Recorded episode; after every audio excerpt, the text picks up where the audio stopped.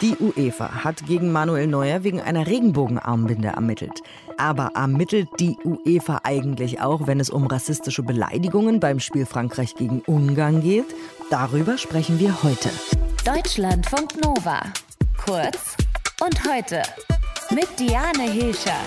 So langsam wird es richtig spannend. Bei der Fußball-EM in den Gruppen fallen die Entscheidungen, wer ins Achtelfinale einzieht. Italien hat gestern souverän das Ticket gezogen und Wales geschlagen. Drei Spiele, drei Siege. Bei uns ist zumindest gefühlt die DFB-Mannschaft nach dem Sieg gegen Portugal auch in den Favoritenkreis aufgestiegen. Wir wollen besprechen, wie die Stimmung ist, aber vor allem auch, was da politisch quasi am Spielfeldrand passiert. Das ist nämlich auch nicht wenig. Guten Morgen, Martin Roschitz, unser Sportreporter. Guten Morgen, hallo. Die UEFA hat gegen Manuel Neuer wegen einer Regenbogenarmbinde ermittelt. Das ist jetzt aber wieder eingestellt worden gestern Abend. Ne? Wie ist da der Stand?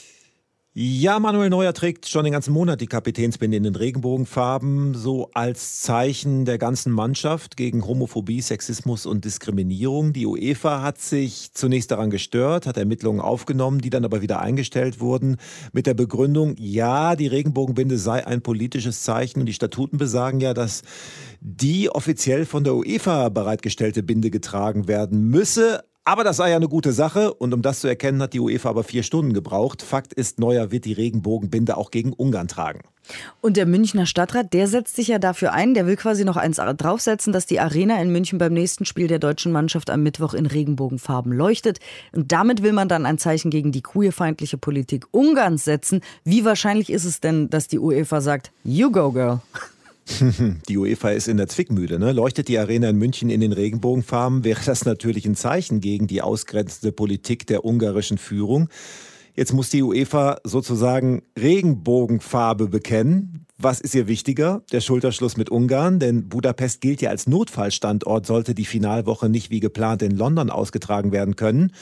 Stichwort Delta-Variante. Oder bekennt sich die UEFA zu ihrer eigenen Kampagne? Im Vorfeld hat es nämlich eine Antidiskriminierungskampagne äh, der UEFA gegeben. Ich lese mal einfach so ein Statement von UEFA-Boss Alexander Schäferin vor. Es ist motivierend zu sehen, dass Spitzenfußballer ihren Einfluss nutzen, um aufzustehen und gegen Diskriminierung vorzugehen. Wir als UEFA stehen bei der Euro fest hinter der Sache. Punkt.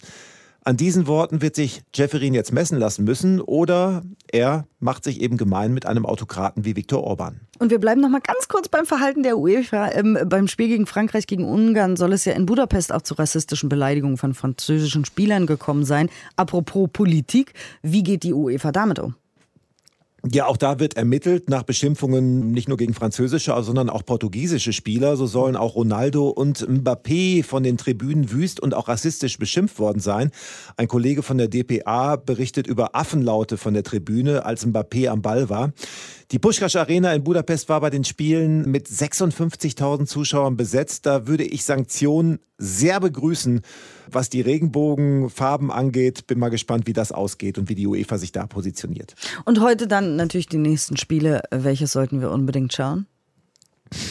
Ist beides spannend. Also in der Gruppe B ist es spannend. Dänemark hat noch keinen Punkt, kann trotzdem noch Zweiter werden mit einem Sieg gegen Russland. Im Parallelspiel müsste dann Finnland gegen Tabellenführer Belgien verlieren. Dann hätten Russland, Finnland und Dänemark drei Punkte. Dann käme es zu einem Dreiervergleich. Wir wollen es jetzt nicht komplizierter machen, als es ist. Und in der Gruppe C ist es eine pikante Ausgangslage. Der Ukraine reicht ein Punkt, um als Tabellenzweiter sicher ins Achtelfinale einzuziehen. Und auch Gegner Österreich hätte mit dem Unentschieden gute Chancen aufs Weiterkommen. Hoffentlich spielen die nicht unentschieden.